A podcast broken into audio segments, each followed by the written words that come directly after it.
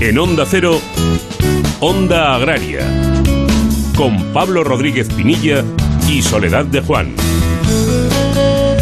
Muy buenos días, bienvenidos a Onda Agraria, donde hasta las 7 de la mañana hablaremos de campo, hablaremos de agricultura, de ganadería, de agroindustria, de alimentación y de todo lo relacionado con el medio rural. Soledad, muy buenos días.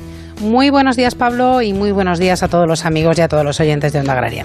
Bueno, retomamos nuestro horario habitual, Soledad, antes de arrancar. Cuéntanos qué tal los Reyes Magos. Bueno, pues los Reyes Magos muy bien, en unas Navidades extrañas, pero que también han sido bonitas. Ha habido que disfrutarlas, que es lo que tenemos que hacer. Bueno, de momento nos han traído mucho frío, así que mucha precaución, mucho cuidado y a disfrutar de la nieve, que la verdad es que es muy bonita, pero también es verdad que es muy incómoda. Bueno, Soledad, cuéntanos con qué ingredientes vamos a cocinar hoy a fuego lento aquí en Onda Agraria.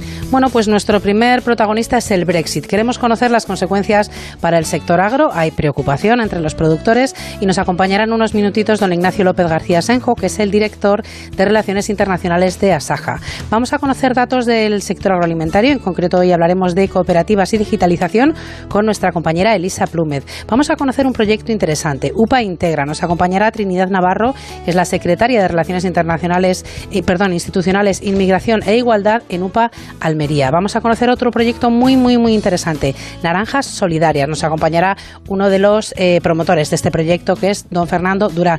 Y hablaremos también de un sistema de depuración de purines para explotaciones ganaderas en la esquila, la sección que dedicamos cada sábado a la ganadería, con don Eduardo Chopo, que es ingeniero y es el responsable de Depuporc. Por supuesto, y como cada sábado repasaremos los principales precios agrícolas y miraremos al cielo con Jorge Ron, que hoy tendrá muchísimas cosas que contarnos. Bueno, pues como siempre, mucho trabajo por delante, así que recordamos muy rápidamente cómo contactar con nosotros a través del correo electrónico ondaagraria.onda0.es y también pueden seguirnos en Twitter, arroba Onda Agraria y en LinkedIn. Y ahora sí, dicho todo esto, ponemos ya en marcha el tractor de Onda Agraria y lo hacemos cosechando la actualidad de la semana.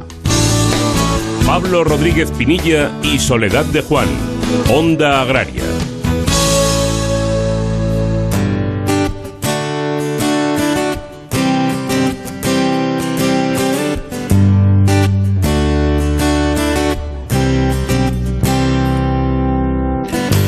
La agricultura cerró el ejercicio 2020 con 182.138 desempleados, un 29% más que un año antes, lo que convierte al sector en la actividad económica en la que más creció el desempleo en términos relativos. El número de desempleados en el sector agrícola aumentó en 41.178 personas respecto a diciembre de 2019, de acuerdo con los datos publicados el pasado martes por el Servicio Público de Empleo Estatal. Por autonomías, Andalucía encabeza la estadística de parados agrícolas con 75.476 desempleados, por delante de la Comunidad Valenciana con 14.971, Castilla-La Mancha con 14.013, Extremadura con 13.432, Cataluña 10.977 y Castilla y León 10.870. Hacienda eleva del 5 al 20% la rebaja en la tributación por módulos del IRPF de 2020 a la actividad agraria. Esta medida tiene como finalidad contribuir a paliar los efectos económicos del COVID-19 en sectores de la actividad económica afectados, como es el agrícola y el ganadero. Por ello, el sector espera que el Ministerio de Hacienda tenga en cuenta las circunstancias excepcionales, tanto de tipo climático o meteorológico como de mercado, en las que se desarrolló la actividad agraria y apruebe una reducción de los índices o módulos aplicables a los diferentes subsectores agrícolas y ganaderos que determinen el rendimiento neto de su actividad económica con arreglo al método de estimación objetiva del IRPF. Francia sacrificará más de 600.000 patos para intentar controlar el rápido aumento de focos de gripe aviar que se concentran en el departamento de las Landas, próximo a la frontera española del País Vasco.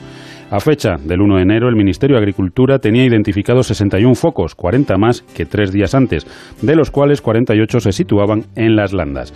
Cabe recordar que la gripe aviar es una enfermedad que no se transmite al ser humano por la ingesta de carne, huevos, foie gras o cualquier otro alimento de origen animal.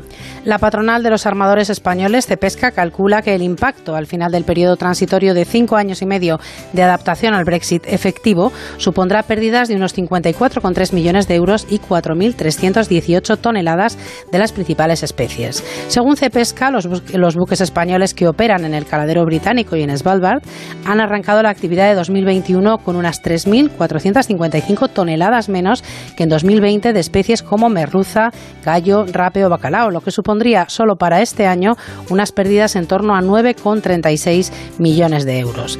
Desde la patronal se advierte que estas cifras podrían aumentar si el total admisible de capturas, el TAC, de varias de esas especies especies ahora provisional sufre alguna reducción en la próxima negociación entre el Reino Unido y la Unión Europea.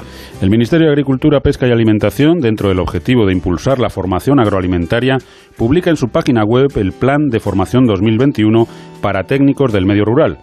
Los cursos, presenciales o en formato digital, tienen como objetivo formar a los técnicos que trabajan en los distintos ámbitos rurales como técnicos de las diferentes administraciones, redes y grupos de acción local, organizaciones profesionales agrarias, cooperativas y asociaciones del medio rural, agentes de empleo y desarrollo local y titulados universitarios que trabajan en el sistema de asesoramiento para los posibles beneficiarios de las ayudas de la Política Agraria Común, la PAC, sobre la gestión de tierras y explotaciones. La información y la documentación de todos los cursos del Plan de Formación 2021 para técnicos del medio rural se encuentran publicados en la web del Ministerio. Según el avance provisional de declaraciones obligatorias del Fondo Español de Garantía Agraria, el FEGA, las entregas de leche a industria durante el pasado mes de noviembre se redujeron un 0,5% en relación a ese mismo mes de 2019 hasta alcanzar las 571.518 toneladas. Las entregas de leche de vaca en 2020 volverán a superar los 7 millones de toneladas. Un 39,2% de la producción total de leche de vaca en el periodo enero-noviembre se entregó en Galicia, con algo más de 2,65 millones de toneladas, seguido de lejos por Castilla y León y Cataluña. Según el FEGA, el importe medio declarado también mejoró un 1,2%, alcanzando los 0,34 euros por litro, el valor más alto de 2020 a falta de contabilizar diciembre, aunque también existió un incremento de costes de producción, sobre todo en piensos. De acuerdo con el proyecto Real Decreto que modifica la normativa que regula el Plan de Apoyo al Sector del Vino 2019-2023 del Ministerio de Agricultura, Pesca y Alimentación, se amplía al 31 de diciembre de 2021 el el plazo de vigencia de aquellas autorizaciones de nueva plantación y de replantación de viñedo que caducaran en 2020. El texto permite también a los titulares de esas autorizaciones renunciar a ellas sin penalizaciones si lo comunican antes del 28 de febrero de 2021. Además, el proyecto amplía también el plazo para presentar solicitudes de conversión de derechos de replantación hasta el 31 de diciembre de 2022, prolonga la vigencia de las autorizaciones de conversión y se amplía la vigencia de los derechos de replantación que caduquen en la presente campaña 2020-2021 hasta el 31 de diciembre de 2025. Y finalizamos con la buena noticia de la semana que nos ofrece David Frechilla desde Onda Cero Palencia. Muy buenos días, David. ¿Qué tal? Buenos días. Qué importante es estar bien alimentado durante todo el año, pero en especial durante el frío invierno. Para ello es fundamental incluir en nuestra dieta frutas y verduras.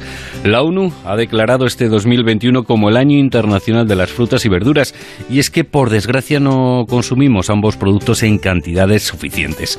Desde la ONU apuntan que las frutas y las verduras son la piedra angular de una dieta sana y variada, proporcionando nutrientes y reforzando el sistema inmunológico.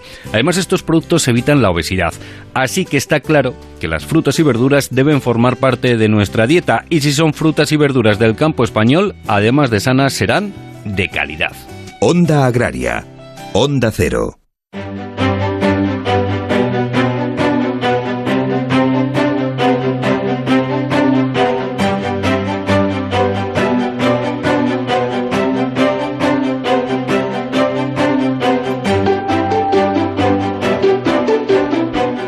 Como ya saben nuestros oyentes, el pasado día de Nochebuena, la Unión Europea y el Reino Unido llegaron a un acuerdo, por lo menos a un principio de acuerdo, para, para resolver el problema comercial que tenemos a raíz de la espantada, a raíz del Brexit del Reino Unido con la Unión Europea. Para conocer las consecuencias de ese acuerdo en el sector agroalimentario, tenemos con nosotros a don Ignacio López, que es el director de Relaciones Internacionales de Asaja. Don Ignacio, muy buenos días, bienvenido a Onda Agraria. Hola, muy buenos días Pablo, buenos días Soledad y feliz año a todos los oyentes de Onda Agraria. Feliz año también, desde luego Ignacio, eh, un año que ha venido movidito, eh, no solamente por el frío, sino por las consecuencias de este acuerdo comercial que, que, bueno, pues según hables con un subsector, con otro, pues parece que la cara se pone de una forma o de otra. En líneas generales, Ignacio, ¿cómo ha ido el acuerdo alcanzado entre Unión Europea y Reino Unido para, para el sector agroalimentario europeo y español? Bueno, tenemos que tener en cuenta fundamentalmente que Reino Unido es un mercado estratégico para las exportaciones agroalimentarias españolas. Eh, exportamos más de 4.000 millones de euros anuales en productos agroalimentarios al Reino Unido. Es el quinto destino mundial de nuestras exportaciones agroalimentarias y era uno de los, de los, de los principales destinos comunitarios hasta hace pocas fechas y a partir de ahora se convierte en el primer destino extracomunitario de las exportaciones agroalimentarias españolas. Eh, tenemos una balanza comercial eh, positiva en más de 1.500 eh, millones de euros, es decir, que exportamos 1.500 millones más de los que de lo que importamos, eh, lo cual es, es un dato muy relevante y que es un destino muy apreciado, son productos muy apreciados por los consumidores eh, británicos y que es importantísimo mantener el, el flujo. Dicho esto, una vez que tenemos el acuerdo de retirada, la decisión de, del Reino Unido de, retirarse de la Unión Europea, lo cual es una malísima noticia, eh, eh, quedaba la parte de cuál sería el futuro de las relaciones. Y eso es lo que hemos estado negociando, se ha estado negociando hasta ahora y ha habido un acuerdo de Nochebuena, como bien habéis llamado, eh, que, que supone un cierto alivio, ya que eh, lo que plasma es unas futuras relaciones sin aranceles, sin contingentes y con un espíritu aparente y esperemos que así se plasme de colaboración y de cooperación para que los flujos comerciales sigan siendo como hasta ahora con las trabas que todo supone cuando un país es un país tercero. Tenemos que recordar que el proceso del Brexit consiste lamentablemente en levantar fronteras en vez de todo lo contrario que es lo que se busca cuando se hace un proceso de integración, que es eliminar, eliminar fronteras.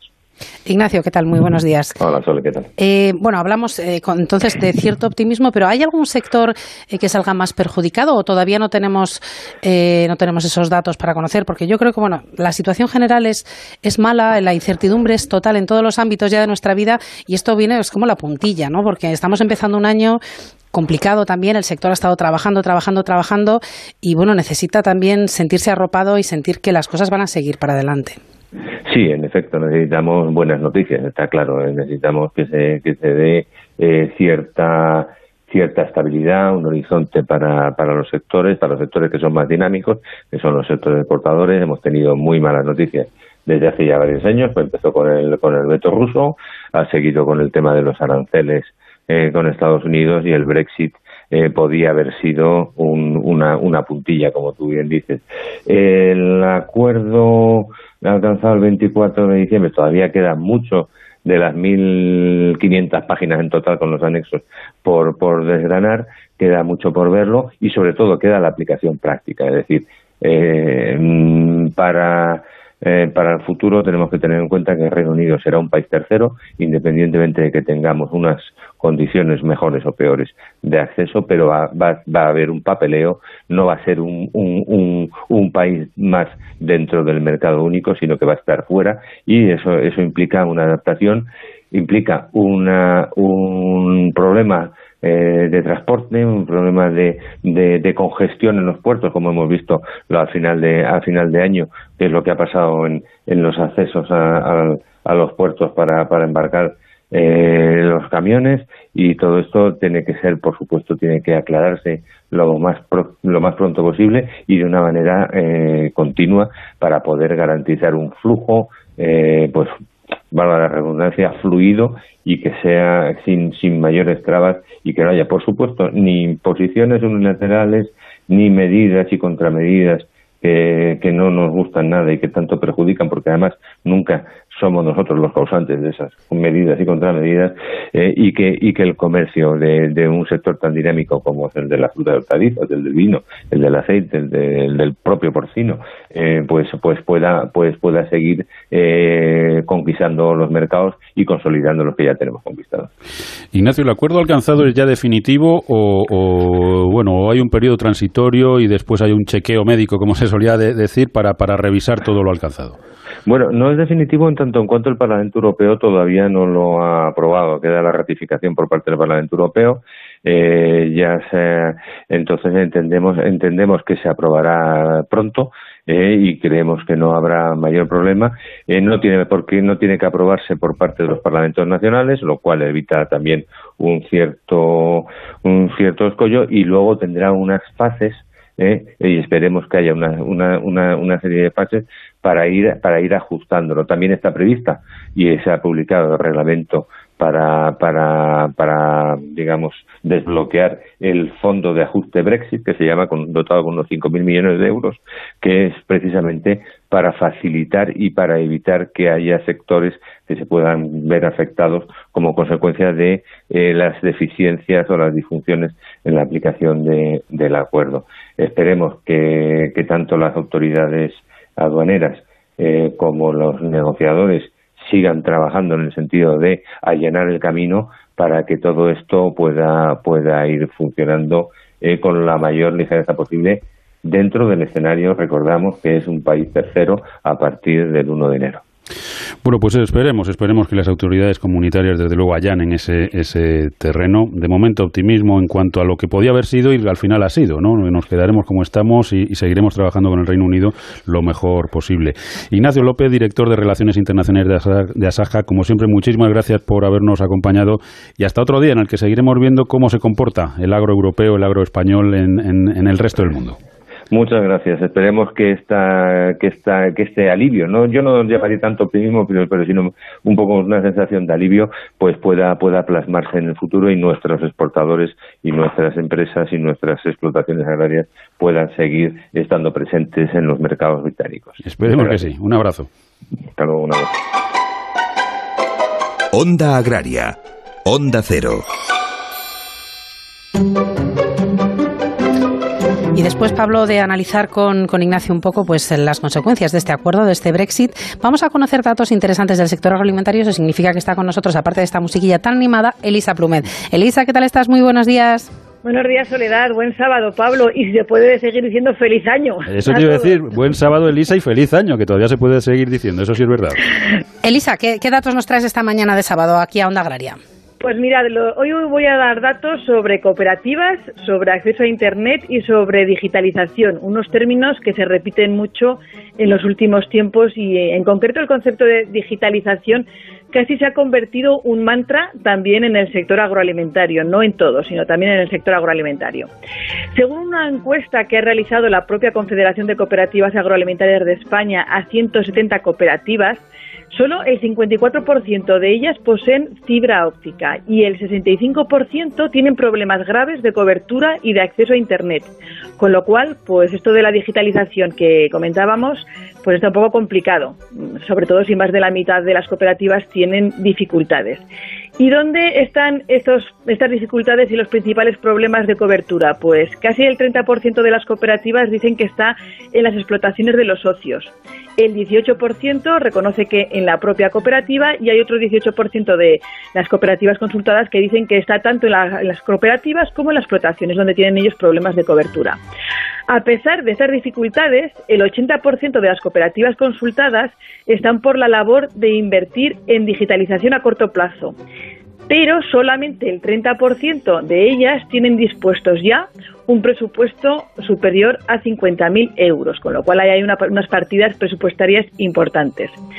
La mitad de estas inversiones que están ya dispuestas en las cooperativas y que quieren hacer en digitalización se encuentran en comunidades como Cataluña, Castilla, León y Andalucía. Y los principales sectores eh, a los que están las cooperativas eh, que quieren hacer digitalización, invertir en digitalización, son las de ganadería de leche, ganadería de carne y alimentación animal. ¿En qué aspectos prefieren digitalizarse o mejorar la digitalización? Pues bueno, pues en aquellos que hacen referencia a la gestión de la cooperativa con los socios, a inversiones en comercio electrónico, a la gestión de la propia cooperativa y a mejorar esa propia conectividad. Y como siempre hago alusión a la fuente de información de donde obtengo los datos, pues estas cifras que he dado hoy proceden de la propia Confederación de Cooperativas Agroalimentarias de España, de un informe publicado en su última revista, y las cooperativas eh, actualmente cuentan con más de 3.500 sociedades, porque con lo cual pues la muestra que realizada en esta encuesta, que son a 170 cooperativas, puede servir de referencia, pero en mi opinión, y esto ya es opinión, se queda un poco corta, ¿no? Porque 170 de 3.500 es una muestra pues un poco reducida, pero bueno, puede servir de ejemplo para hacernos una idea de, de, los problemas que siempre comentan a la hora de la, esa mm, ansiada digitalización que se pide, se repite y se insiste, pero que bueno, que parece que sigue siendo bastante complicada. Se ve que es una asignatura pendiente y además es que es que es imprescindible, o sea, a estas alturas de la película y en el 2021 es imprescindible para trabajar y para seguir luchando por el sector agroalimentario. para vender. Claro, por eso, o sea, que las cooperativas necesitan tener esa digitalización en un porcentaje altísimo de implantación, porque es que si no eh, es un problema. Pero bueno, nos lo ponemos de deberes el sector agroalimentario en 2021, Elisa, y el próximo sábado seguimos hablando de datos interesantes de nuestro sector. Pues ahí estamos y vamos, ahora ya que hemos madrugado con estas temperaturas tan, tan gélidas, tan gélidas vamos, vamos a aprovechar el sábado, abrigadicos, pero vamos a aprovecharlo. Eso es. Hasta luego, Elisa. Hasta luego. Onda Agraria.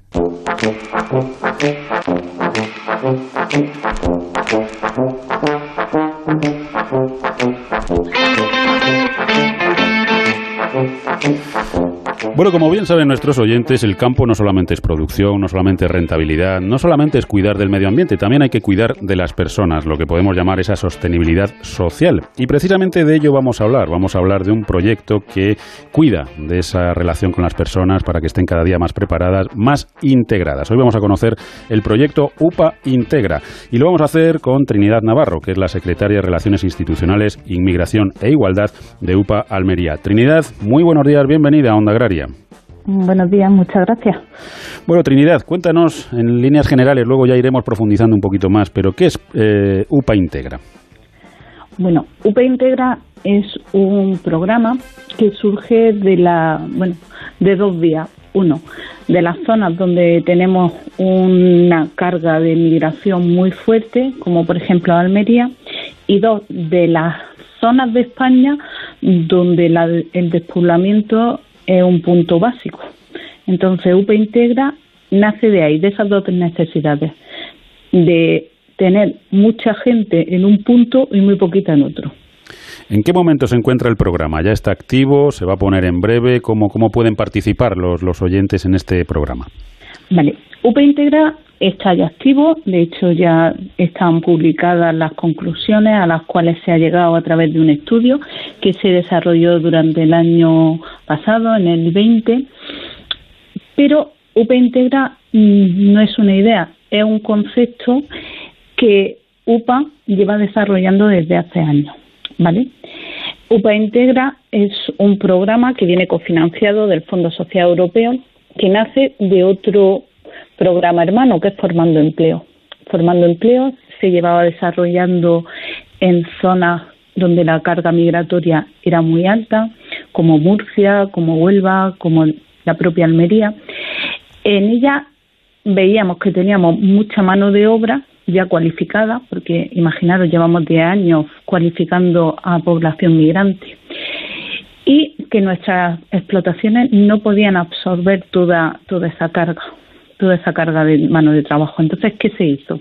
Bueno, pues miramos hacia el resto de España. Vimos que uno de los grandes problemas es el despoblamiento, esa España vaciada. Entonces, teníamos las dos herramientas bases, que es gente preparada y zonas rurales que se estaban despoblando y se aunó ese trabajo en conjunto. La idea que es que zonas como Castilla-La Mancha, como Extremadura, como Aragón, como Castilla y León, que son zonas donde UPA Integra ya está implantado, sean absorbentes de esta mano de obra cualificada. Porque no olvidemos, el campo necesita mano de obra cualificada. Trinidad, ¿qué tal? Muy buenos días.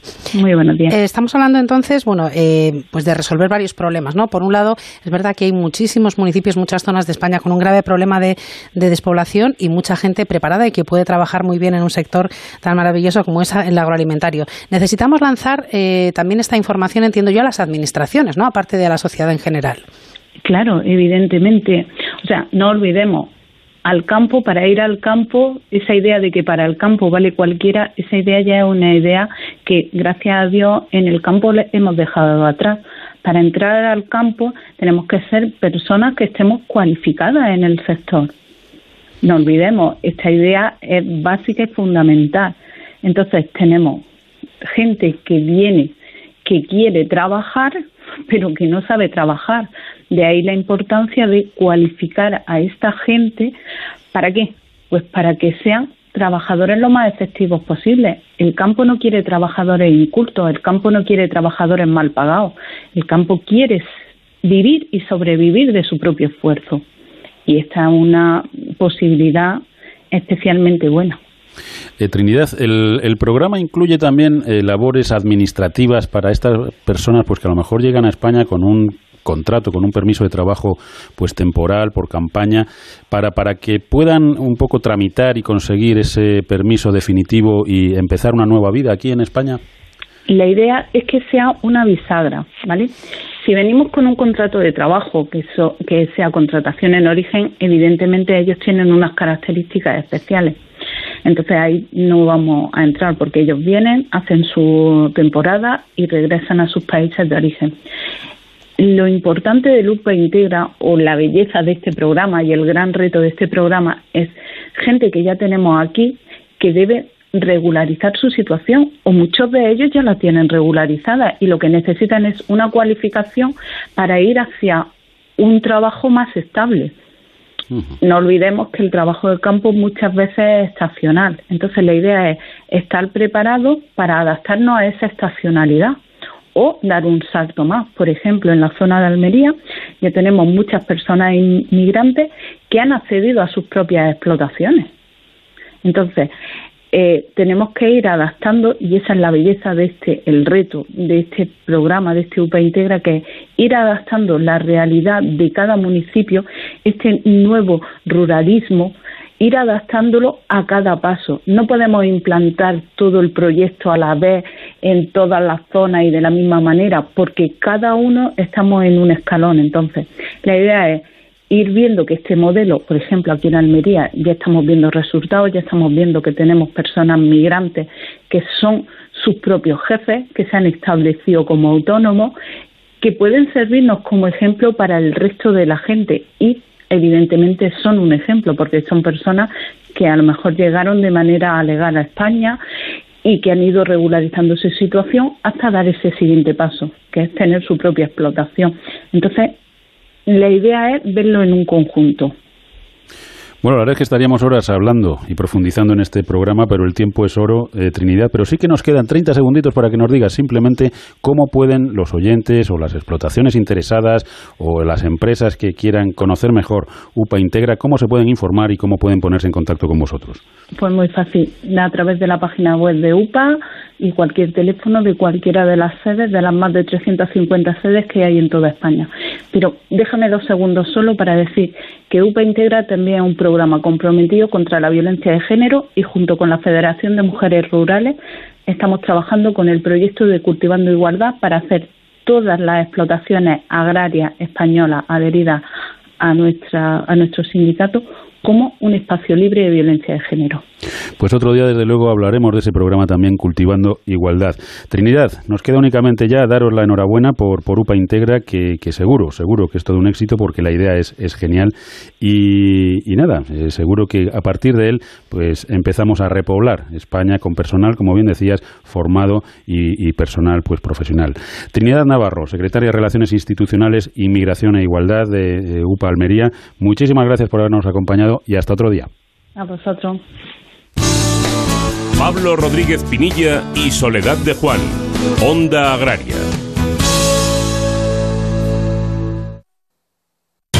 Noticias fin de semana. Juan Diego Guerrero te cuenta la actualidad de una forma ecuánime, clara y directa. Y ahora les hablamos de una operación muy importante. Es una operación que toma nombre de una diosa romana y que acaba de comenzar. Es fundamental porque los agentes del Cuerpo Nacional de Policía que se suman a ella combaten posibles amenazas en nuestras fronteras. Alfonso, hablemos de libros, los que están hoy en la cuesta de Moyano, en la capital de España, firmando ejemplares para fomentar la vuelta, si es que alguna vez nos hemos marchado, en la lectura de los libros. Cada día hay que leer más. Nos, lo, nos aproximamos a Bruselas, donde sigue celebrándose un Consejo Europeo Extraordinario Presencial que va para largo. Para estar siempre bien informado, Noticias Fin de Semana. Con Juan Diego Guerrero. Sábados y domingos a las 7 de la mañana y a las 2 de la tarde. Y siempre que quieras, en la app y en la web de Onda Cero. Te mereces esta radio. Onda Cero. Tu radio. Onda Cero. 30 años juntos, levantándonos cada mañana con información y análisis, intercambiando anécdotas y curiosidades, pasando juntos tardes entretenidas e interesantes, noches de trabajo y de insomnio, compartiendo nuestras vidas. 30 años. En la radio hemos hecho programas normales, programas inolvidables, programas descontrolados. Porque en la radio, como en la vida, cada día es diferente, especial y único. Y nunca sabemos cómo terminará. Un programa de radio está tan vivo que casi nunca acaba siendo lo que uno quiere. Eso que tiene el directo. Gracias por estos 30 años de radio. Hace 30 años nació Onda Cero y hoy, 30 años después, es una historia de éxito para afrontar 300 años más. 300 años más con el cine. Que tú y yo ya no estamos para 300 años, pienso yo, ¿eh? No sé. Te mereces esta radio. Onda Cero, tu radio. Onda Cero, Madrid.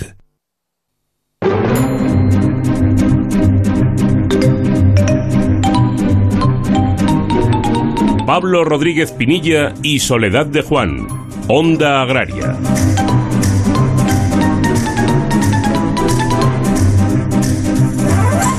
Bueno, pues ya estamos de vuelta. Recuerden que están escuchando Onda Agraria, que están en Onda Cero y que les acompañaremos hasta las 7 de la mañana hablando nada más y nada menos que de campo. Y recuerden también que pueden hacer Onda Agraria con nosotros escribiéndonos a ondaagraria.es y también a través de las redes sociales. Hay que buscar en Twitter y en LinkedIn Onda Agraria.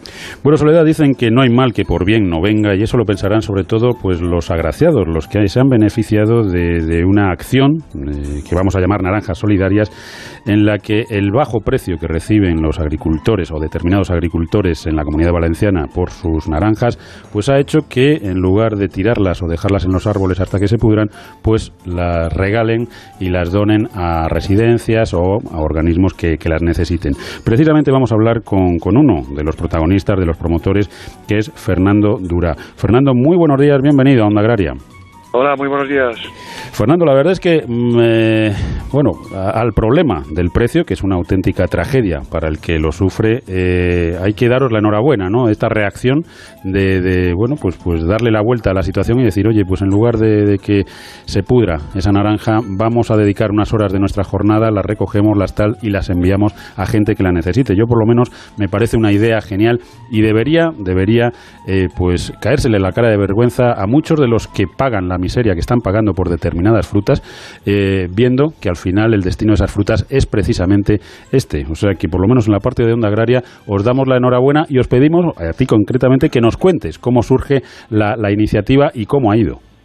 Eh, sí, a ver, muchas gracias eh, por lo de la, por lo que nos habéis dicho y aparte de eso, pues resulta que a mí me llamó Ismael, que es un, un amigo mío que es agricultor también, y me dijo, oye, ¿qué te parece si hacemos esto? Eh, la naranja que se queda en el árbol eh, para industria eh, te pagan prácticamente lo que vale de coger y llevar a la, a la industria. Entonces, en vez de eh, pagar nuestro jornal para llevarla a la industria, pues preferimos regalarla pues a centros de mayores, a centros de personas necesitadas, como por ejemplo la Casa Caridad Valencia. En fin, eh, para dar nuestro trabajo preferimos regalarlo. Eh, un poco así hablando a grandes rasgos. ¿Cuántos kilos habréis, habréis repartido, Fernando?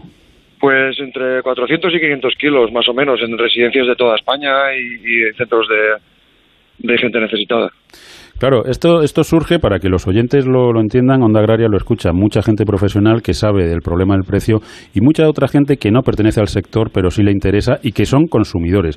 Esto surge porque esas naranjas, ¿a cuántos las pagaban, Fernando? Pues eh, contando el trabajo de cogerlas y llevarlas a 10 céntimos el kilo. 10 céntimos el kilo. ¿Y el coste de producción aproximado que, que tenéis para producir ese kilo de, de naranjas?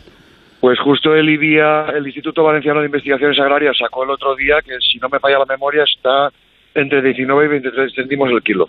O sea, prácticamente el doble de lo que os pagaban por unas naranjas perfectamente válidas, ricas y, y- y, bueno, pues, pues que, que, eh, han servido para alimentar y para, para dar una alegría a mucha gente que, que las necesitaba. O sea, eso los consumidores lo tienen que conocer y tienen que saber el problema con el que se encuentra muchas veces el productor en el en origen. Exacto. Hablamos de la mitad del precio de lo que cuesta producir, pero con- contando que cogerlas y llevarlas vale 8 o 9 céntimos. Cuesta 8 o 9 céntimos. Entonces al final se queda un céntimo el kilo. Claro. Fernando, ¿qué tal? Buenos días. Hola, buenos días. Yo te quería preguntar por, por el otro lado, esas residencias de mayores, esas residencias de, de personas con, con, bueno, con distintas necesidades que han recibido vuestras naranjas. ¿Cuál ha sido su acogida? Porque realmente además hemos dejado un año atrás en el que precisamente las residencias y los mayores han, lo han pasado mal, mal, mal. Muchas eh, nos han felicitado y de hecho se han puesto en contacto con nosotros otras residencias a las que nosotros por no conocerlas no habíamos enviado Claro. naranjas y, y nos han pedido que si podíamos enviar y nosotros que claro que pues sin problema hemos estado más días cogiendo y encajándolas y llevándolas una empresa de transportes nos ha pagado lo que es el envío y nosotros pues por nuestra voluntad lo hemos mandado a, a estas residencias y a estos centros de, de gente necesitada Bueno, Fernando, vamos a aprovechar para que nos cuentes un poquito cómo va la campaña, cómo, cómo está yendo en cuanto a calidad, en cuanto a climatología, en cuanto a, precio, ya sabemos que es regular, pero bueno, cuéntanos, ¿cómo va la cosa? Pues este año hemos tenido algunos problemas porque justamente, bueno, todos sabrán que el día 4 o 5 de noviembre, no recuerdo ahora exactamente, hubo aquí una, una dana de estas, una gota fría, que cayeron 400 o 500 litros en cuestión de horas y hubo mucho problema de, con las naranjas de, en cal- calidad. Las naranjas siguen estando buenas, pero se echó a perder mucha fruta en, en el campo. Hubo pedrisco también. La campaña empezó con unos precios más o menos aceptables para lo que es el sector, pero poco a poco esos precios han ido bajando y conforme después de las lluvias eh, las, eh, los comercios privados y tal han empezado a alargar lo que es la campaña y a hacerse los remolones en plan, ya ir a cogértela, ya ir a cogértela, bajando los precios, porque claro, habían comprado caro, caro para ellos y los precios en ese momento habían bajado. Entonces, para que te hagas una idea de unos 3 euros los 12 kilos han acabado pagándose a un euro 20 12 kilos de naranjas Claro. en campo. Que muchas veces hablamos del problema de la despoblación y del relevo generacional y yo para mí, llevamos muchos años diciéndolo aquí en Onda Agraria, la clave para luchar contra esa despoblación y contra ese relevo generacional es tener un precio digno en origen. Si no conseguimos hacer viables eh, económicamente las explotaciones, ya podemos hacer lo que queramos y ya podemos poner las subvenciones que queramos, que al final la gente va a optar por otras opciones para, para iniciar una actividad o para vivir, ¿no? O sea que, que bueno, ese es el problema para que lo conozca todo el mundo con el que nos encontramos y por suerte todavía tenemos gente como Fernando Ismael que a ese a mal tiempo buena cara, ¿no? Y al final pues ayudan a gente que lo necesita y más todavía con la necesidad de vitamina C que tenemos ahora mismo con esto de los fríos y los constipados y, las gripes, ¿no? Que la verdad es que es una, una bendición. Fernando, una vez más daros la, enhorabuena a, ti, a Ismael por esta iniciativa, daros las gracias y, y desearos que por lo menos 20 2021 traigan mejores precios en origen para los productores y que os sea más fácil seguir con la actividad agraria en el, en el medio rural. Un abrazo y hasta otro día. Muchas gracias y eh, que se, que se note que ilusión no nos falta para eso. Desde falta que luego. acompañen un poco lo otro. Un, un saludo. Igualmente. Aromática, sutil, generosa con todos los platos. Así es la Tuber Melanosporum o trufa negra de Teruel. El diamante negro de la cocina al alcance de todos. Conócela en trufadeteruel.com. Onda Agraria. Onda Cero.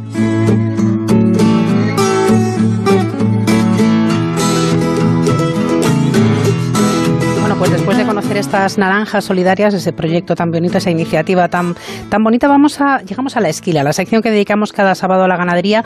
Hoy queremos conocer un sistema de depuración de purines, que es uno de los principales retos que tiene nuestro, nuestro sector. Nos acompaña esta mañana don Eduardo Chopo, él es ingeniero y responsable de Depuporc. Eduardo, muy buenos días y bienvenido a Onda Agraria. Pues muy buenos días a todos y agradeceros estos minutos que, no, que nos dedicáis y aprovecho para transmitir a vuestros oyentes pues nuestros mejores deseos para este nuevo año que desde luego creemos que nos, vamos a, nos va a traer unos retos importantes. Buenos días, Eduardo, y feliz año también para ti. Muchas gracias. Eduardo, eh, ¿cuándo nace Depuporc y con qué objetivo nace? Muy bien, pues mira, Depupor eh, yo diría que tiene como dos trayectorias. Una primera trayectoria de incubación que como cualquier proceso tecnológico pues ha llevado unos cuantos años en el cual pues se produce digamos la solicitud de una patente tecnológica eh, consistente en la aplicación de técnicas de, de electrocoagulación y electrooxidación para la reducción de contaminantes. Esto se produce, se solicita la patente en 2011, más o menos se obtiene 2012-2013. Eh, paralelamente, pues el, sistema, la patente, pues eh, llama la atención eh, y es convocado como un proyecto clima por el Ministerio de, Alimentación y Medio Ambiente como proyecto reductor de emisiones de, gases de efecto invernadero. Digamos que hasta ahí tenemos una primera fase, eh, la cual eh, posteriormente se cumplimenta con un acuerdo tecnológico para implementar, eh, digamos que la misma tecnología, pero un poquito más desarrollada por una compañía estadounidense. Es en ese momento cuando en 2017 pues ya se, se constituye Depupork SL con el objetivo de aplicar estas tecnologías a un sistema de gestión de tratamiento de purines. ¿Y en qué consiste este sistema de gestión de tratamiento de purines? Así un poquito por encima, que es muy tempranito por la mañana, para que no estés muchos datos técnicos, ¿eh? Sí, no, bueno, eh, realmente pues yo creo que todos somos conscientes de que, de que, de que el sector porcino se ha consolidado como un sector absolutamente estratégico dentro de, bueno, no solo dentro del sistema agroalimentario español, sino también a nivel mundial, porque pocos sectores eh, nacionales tienen el impacto en la economía mundial como el sector del porcino ocupando el tercer puesto en cuanto a producción. ¿Eso qué significa? Pues significa que es un sector muy maduro y un sector que ha hecho las cosas muy bien. Pero también significa que la tendencia es que este sector va a seguir aumentando en los próximos años y, desde luego, para que este crecimiento sea sostenible, uno de los principales retos tecnológicos a abordar va a ser la gestión de los purines. Eh, nuestro sistema, eh, esta tecnología patentada, lo que hemos hecho es, eh, digamos, integrarla en un estudio particularizado para cada explotación, porque realmente cada explotación tiene sus condicionantes, cada, cada explotación genera un purín con una cantidad de nitrógeno, cada explotación tiene unas hectáreas dedicadas a, la aplicación y mm, digamos que nosotros lo que hacemos es un, lo que llamamos un, una un estudio de la logística del purín en cada explotación en el cual determinamos pues eh, desde los balances de materia, los balances de los balances de, de, cargas contaminantes, que bueno, en este caso no son cargas contaminantes, son digamos macronutrientes eh, en exceso, ¿no? Eh, y determinamos la cantidad de estos macronutrientes que tenemos que reducir con la aplicación de la tecnología patentada. Sí, Eduardo. sí. Perdona. ¿Qué tamaño tiene que tener una explotación para que de Pupor sea interesante? Eh, ¿Por, por costes, por, por funcionamiento, por infraestructura? Yo creo, a ver, sí, efectivamente. Bueno, el sistema es un sistema muy compacto. Eh, se pueden ver fotografías en nuestra página web, eh, porque prácticamente para una gestión de un metro cúbico hora de Purín, pues bueno, estamos hablando que con un contenedor marítimo somos capaces de meter las cuatro fases de, de, las que consta el, de las que consta el, el, sistema. ¿no? Eh, yo creo que un metro cúbico es donde empezamos a, a que el ratio inversión gestión sea, sea interesante. Pero claro, nos encontramos, pues por ejemplo, estamos estudiando ahora un proyecto en, en, en, las Islas eh, Canarias eh, pues donde prácticamente el problema lo tienen con explotaciones mucho más pequeñas, ¿no? Entonces, pues bueno, eh, nos adaptamos. Eh, lo que es, lo que es necesario es que el sistema se adapte a las necesidades de cada cliente para que realmente así tenga sentido. La verdad es que es interesantísimo porque es verdad, nos recordabas, Eduardo, la importancia que tiene el sector porcino en nuestro país. Además, desde el punto de vista económico es increíble. Eh, estamos buscando siempre en nuestro sector ser cada vez más sostenibles. Eso implica también el cuidado del medio ambiente. Y entonces, pues esto es una. Es, mm, eh, este, este tipo de sistemas y tecnologías son fundamentales para poder seguir avanzando cuando además estamos con ese reto de alimentar cada vez a una población eh, de mayor número y tenemos que producir más impactando menos. A mí me gustaría, Eduardo, que nos dijeras dónde puede obtener ahora mismo la gente más información. Los oyentes que nos estén escuchando, todos esos productores madrugadores, ¿dónde pueden obtener más información para contactar con vosotros?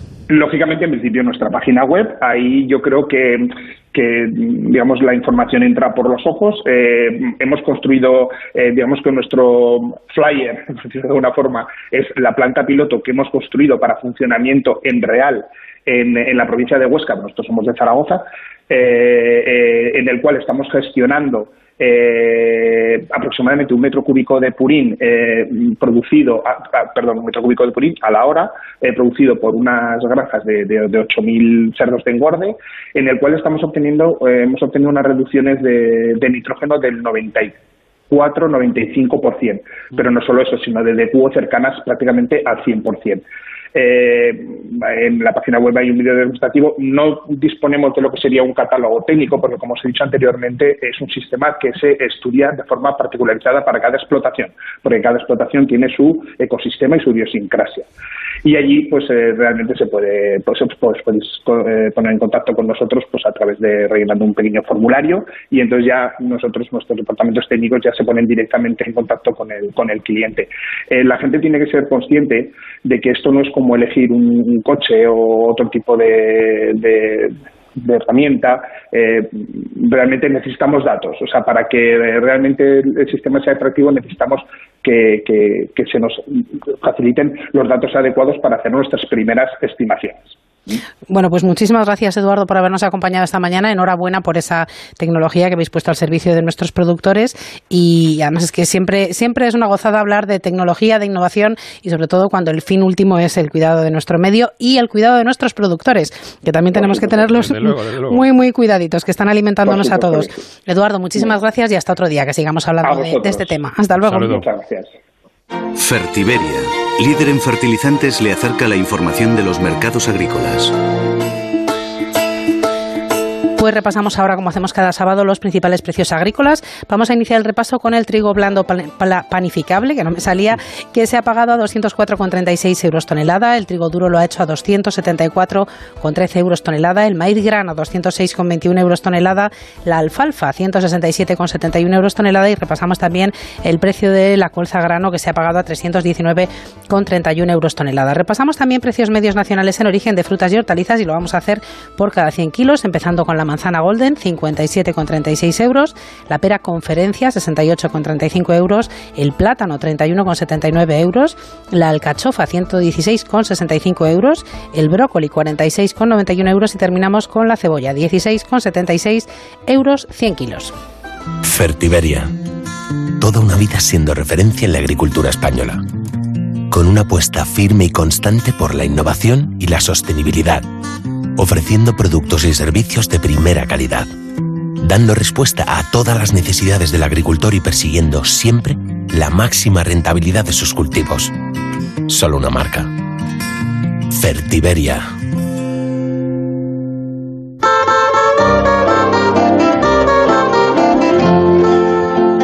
Y a puntito de terminar el programa, nos queda por conocer el pronóstico del tiempo para el fin de semana, una tarea de la que se ocupa cada sábado Jorge Ron para que todos salgamos seguros al campo. Agroseguro te ofrece el tiempo en el campo. Muy buenos días, Jorge. Hola, buenos días, Solías y Pablo. Yo un cordial saludo a nuestros amigos agricultores, ganaderos, transportistas y demás gente que ya que tenemos, hemos empezado el año con una situación bastante complicada.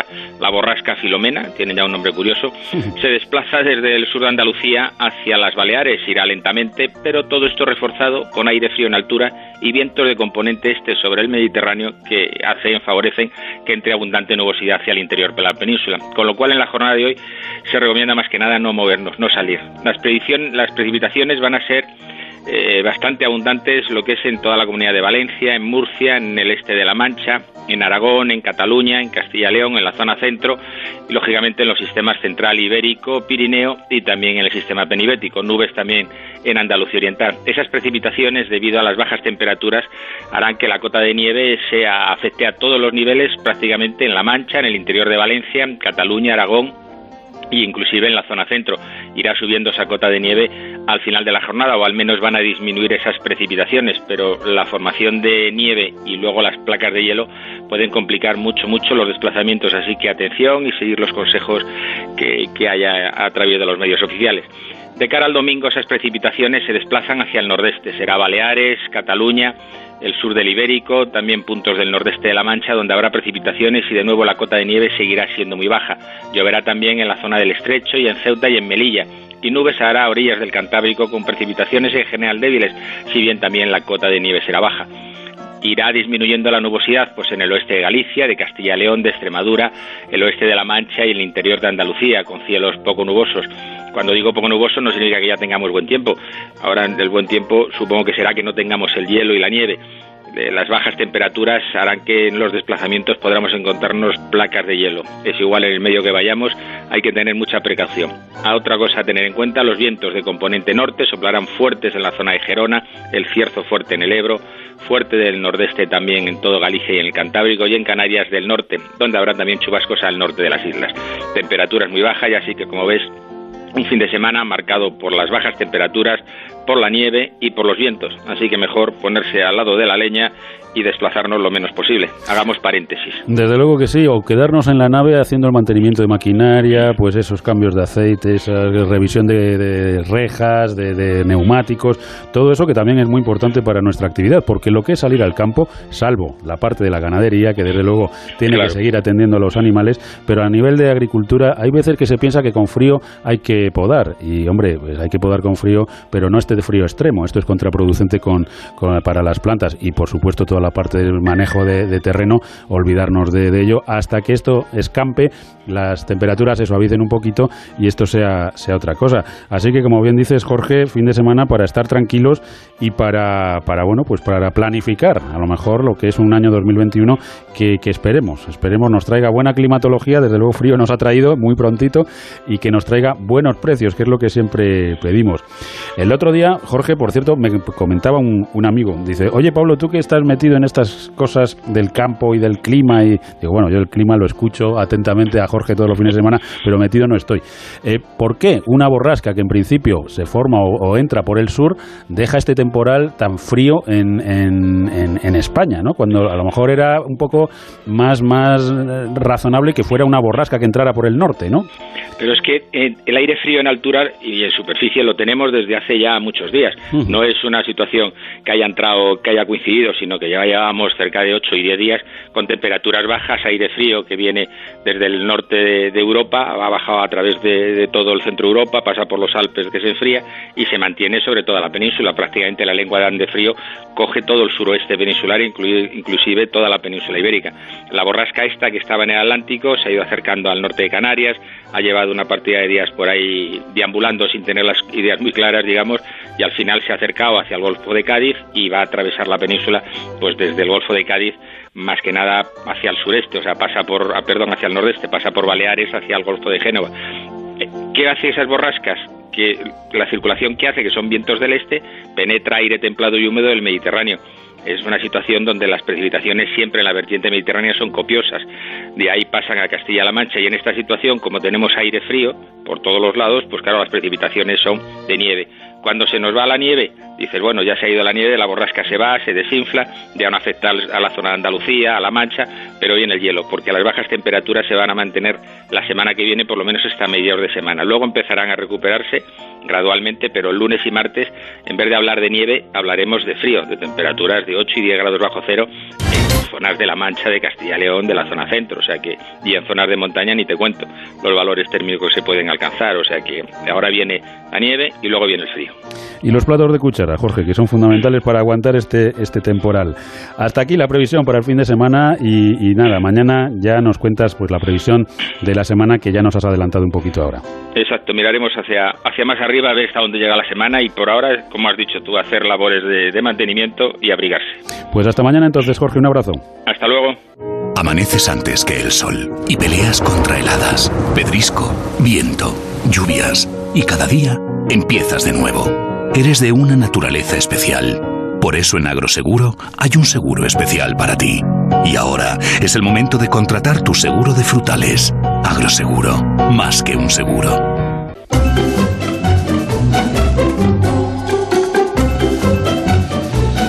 Se nos acabó el tiempo, pero solo por hoy, porque mañana de 6 a 7 de la mañana ya saben que les esperamos aquí en Onda Agraria, en Onda Cero, para seguir hablando de campo y, por supuesto, también un poquito de mar con todos sus protagonistas. Nacho Arias estuvo en el control técnico a los mandos de la sembradora. Soledad, que pases un buen sábado y hasta mañana. Hasta mañana a todos. Ya saben que Onda Agraria es el programa para los que trabajan en el campo y para aquellos a los que les gustaría hacerlo. Nos vamos y recuerden que estén donde estén, díganlo. Yo escucho Onda Agraria. Les esperamos mañana domingo de 6 a 7 de la mañana aquí, en Onda Cero, en Onda Agraria, para seguir hablando de campo y de mar.